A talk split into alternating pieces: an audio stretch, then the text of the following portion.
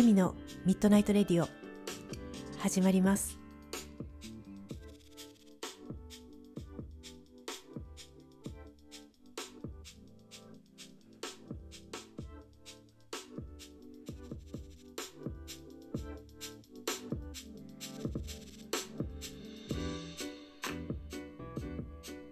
こんばんは、エミです。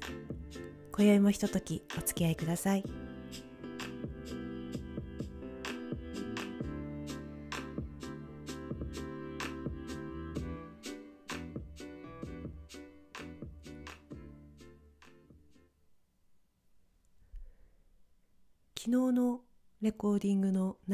ですね、アップする前に自分で一回聞いてみたらですね、最後の方にやはりギリギリであのカラスの鳴き声が 入ってましたね。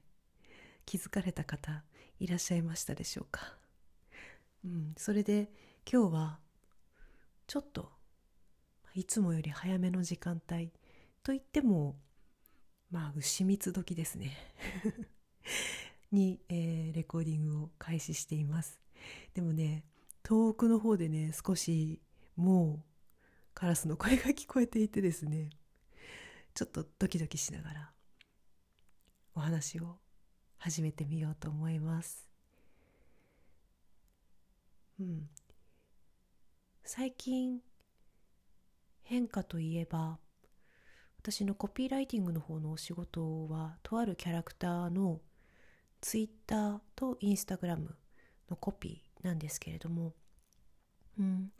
ツイッターの方がですねなんかちょっと大きな動きというか変化を見せていまして今まではこう私が案を出してで1ヶ月かけて絵を作ったりコピーを見直したりしてまあ約1ヶ月後にその投稿をしていくというようなスタイルだったんですけれどもそれに加えて実際その運営会社の方で独自にうん、リアルタイムで、うん、そうね、いろんなこうネタというか、うん、こうトピックスになっているようなものを拾って、で、それに反応していくような、うん、そういう投稿も始めていてですね、うん、私の友人からも、あれも、あの、エミちゃんのやつなの？って問い合わせが来ましたけども、いえ、私のではないです。うん、あのよりなんだろうな投稿量が多くなっていてもう今もし私の投稿を見てくださっている方がいるとしたらもうどれが私のものか当ててみてくださいって言った方がうん。なんかこう楽しみ方が合っているような感じになってきています。うんで多分この流れっていうのはそのなんだろうな私がみんなで参加するような形に私がこうなんかちょっとこういうやり方はもう嫌だっていう感じでこう放ったものがいろんなところで全く個別にかそこを起点としてまた他のところでもいろんな動きがあってでこういう流れになってきているんだと思うんですけれどもそうじゃなくてもなんか多分こういう流れにはなったのかもしれません。またちょっと違った流れだったかもしれませんがそのリアルタイムに近い投稿というのは実際実際のツイッターの使い方に近いですよね。そっちが普通というか。うん。でまあ運営会社というか大きな会社が入っているからこそそこまでのそのリアルタイムで反応するというような運営の仕方ができていなかったという部分があったと思うんですがおそらく、うん、SNS の需要というかなんか変化というかなんか需要が少し高まり注目度も少し集まり社内でのねで変化が求められているのかもしれません。求められているというよりは関わっているスタッフ一人一人が変化をしてみようというふうに動き始めたんだろうなと思います。でそうするとですねあの動揺するんですよ私。うん。のね自分から起こす変化は平気なんですけどこう人から起こされる変化ってものすごく苦手で わがままでしょ？でもそうなんですあこれ苦手なんだなっていうのをもうここ数ヶ月でちょこちょこ感じてたんですよね。うん、それは説明してからやってよとか思うことがあるわけです。小さいことですけどね。でそういうのもあってただなんだろうなそのまずそこでうーんリアルタイムの投稿が社内でできるようになるのであればで実際にそれがそれにこう反応を見せているフォロワーさんの様子とかも全部見れるわけででそうするとあれ？これってもしかしたら将来的にこう私が今担当している作り込んでやるような1ヶ月とかそういうのをかけてやるようなものっていらないっていう流れになっていくかもしれないんじゃないの？みたいな。なんかねそういうやっぱり不安っていうのがぐわっと来るわけですよ。もう変化にもその変化にも弱いしあのそのねなんかそういう不安も未来のことを一瞬見てしまってどうなるかわからない未来のことを一瞬見てしまって不安に大きな不安に一瞬襲われるっていうような、うん、なんかタイミングがあってですねでなんかそういうことって普通にあると思うんですよね。うん、だってやっぱりなんだろう今までとは違ってくるっていうことはどうなっていくかがわからないっていうことででもしかしたらこうなっちゃうんじゃないかっていう気持ちって普通に湧いてくるもんだと思うんです。でなんかポイントはそこで一回立ち止まってみてその不安に飲み込まれるんじゃなくてこう立ち止まってみてなんだろうそのじゃあなんかその未来って不確かなものだよねっていうことと今大丈夫だよねっていうこととじゃあ私は何をすればいいかなっていうところをこう考えて見た時にうん。今まで通りに私は私の役目をしてで私の強みという部分と会社が求めている部分っていうところの交わるところがどこかなって思った時にあここの部分だなっていうのがあってじゃあそこはちょっと力入れてみようかなとか。うん。なんかそんな風にイメージしたりしてそれってもう今のことですよね。うん、でそうやってるうちにこう今に戻ってきてなんかどうなるかの不安ああなるかもしれないっていうのの不安っていうのは私の中からは、うん、消えていました。うん、でもうこう一つ一つもう今月は割とそういうところを見る好きだったんですけどあのこう来るはずのもの資料が来なくて打診しても返事もなくてでえ締め切りですけど今日っていう私が出す方の締め切りですけどその資料もらわないとできないんですけどっていうタイミングがあったりしてでこれどうしようかなって放っておいてもいいんだけどなって思ったんですよ。うん、だって出してこないの向こうだし。うん、でもなんかそのそれがずっと自分の中にあるっていう状態がすごく気持ち悪くて、うん、引っかかってるのが置いてあるっていうその部分そのことで私のスペースの一部分が占められていることがそれが気持ち悪くてでもう一回連絡をして送ってもらってみたいなこともあったりしてね、うん、で実際のところきっとものすごく忙しいんだと思うし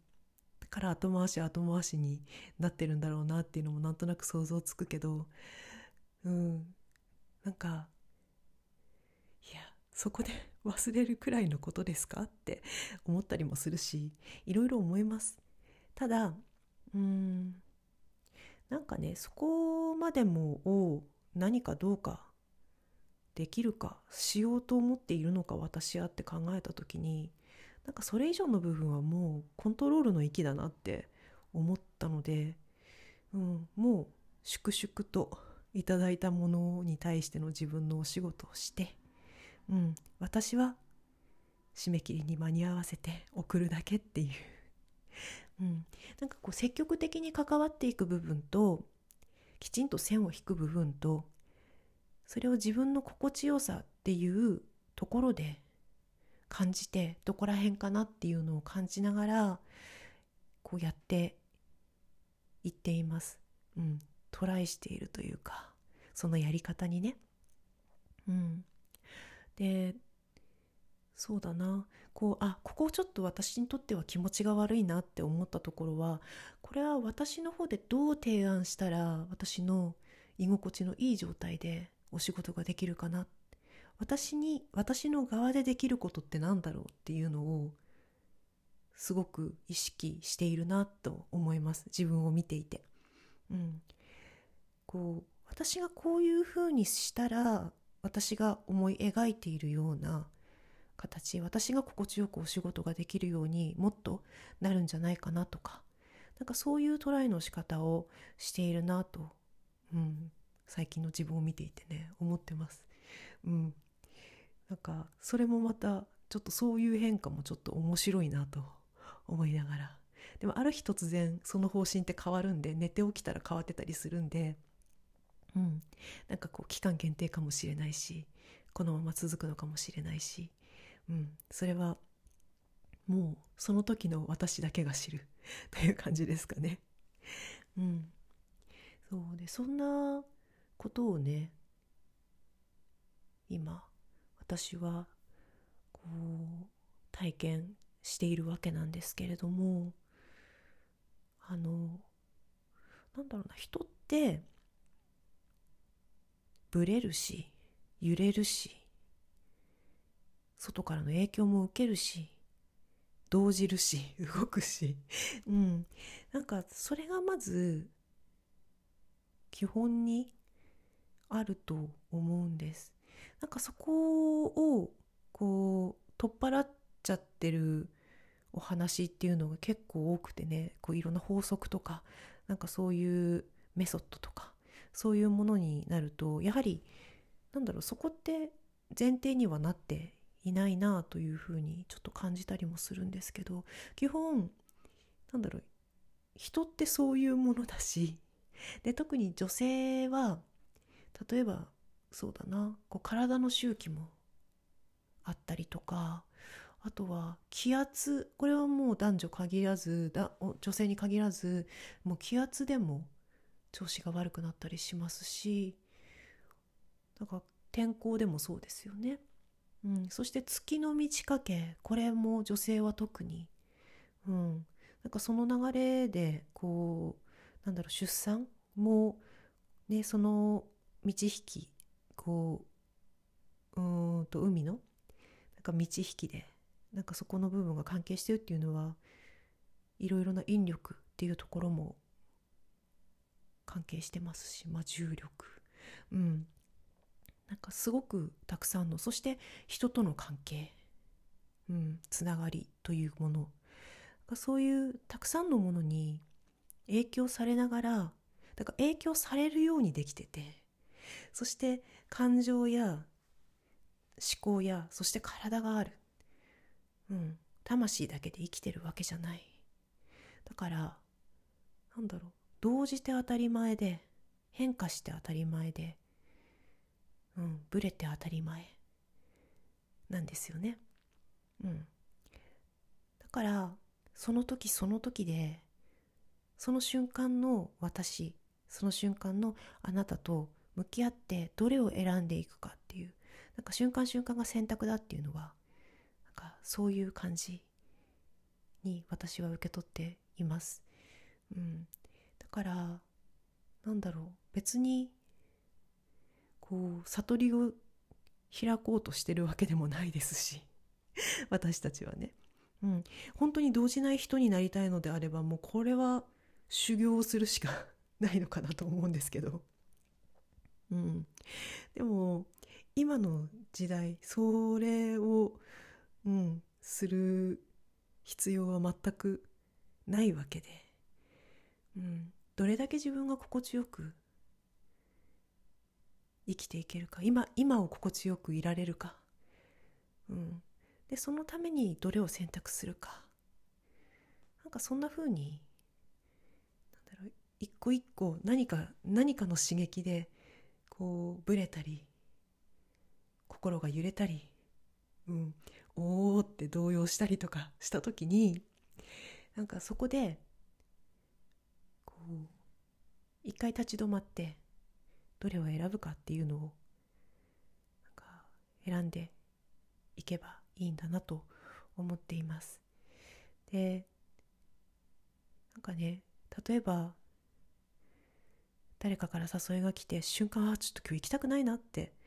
思ったけれどもうんなんかじゃあその行きたくないっていう自分の本心をちゃんと守ってあげるためにはというかそれを選んだらなんかこう断るというハードルであったりとかその後襲ってくるかもしれない罪悪感であったりとか、うん、このあともしかしたらもう誘われなくなるかもしれない。誘われなくていいのにね本当は。別にその人ともう行きたくないんだから、うん、だけどなんかそういうものにすぐにこう取り囲まれてしまってああちょっと言っておくか行きたくないけど。っていうのを私は選択しましたっていうのも選択っちゃ選択なんですけどね。うん。でもなんかそこは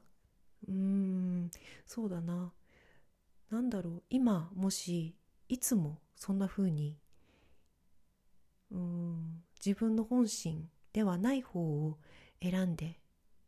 いるとしたら一度自分の本心の方を選択するというのをやってみてほしいなって思います。怖いと思うけど。うん。でその時それを選んでほっとした自分をいろんなハードルを超えてほっとした自分を感じてほしいです。もしかしたらそれでも罪悪感とかそういうものに包まれてしまうかもしれないけれどもでもほっとした自分がいることを見逃さないでほしいなって思うんです。うん。なんかそんな風にしてこう自分自身の思いというものを叶えていくっていうなんだろうなちょっとそんな習慣を生活に取り入れて行ってみたらちょっと面白いことになるんじゃないかなって思います。うん、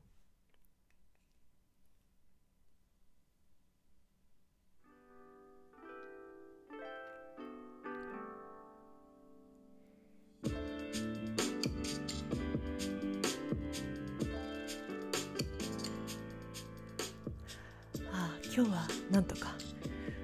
ラスに邪魔されないで済みました。少し早めに、うん、レコーディングするのも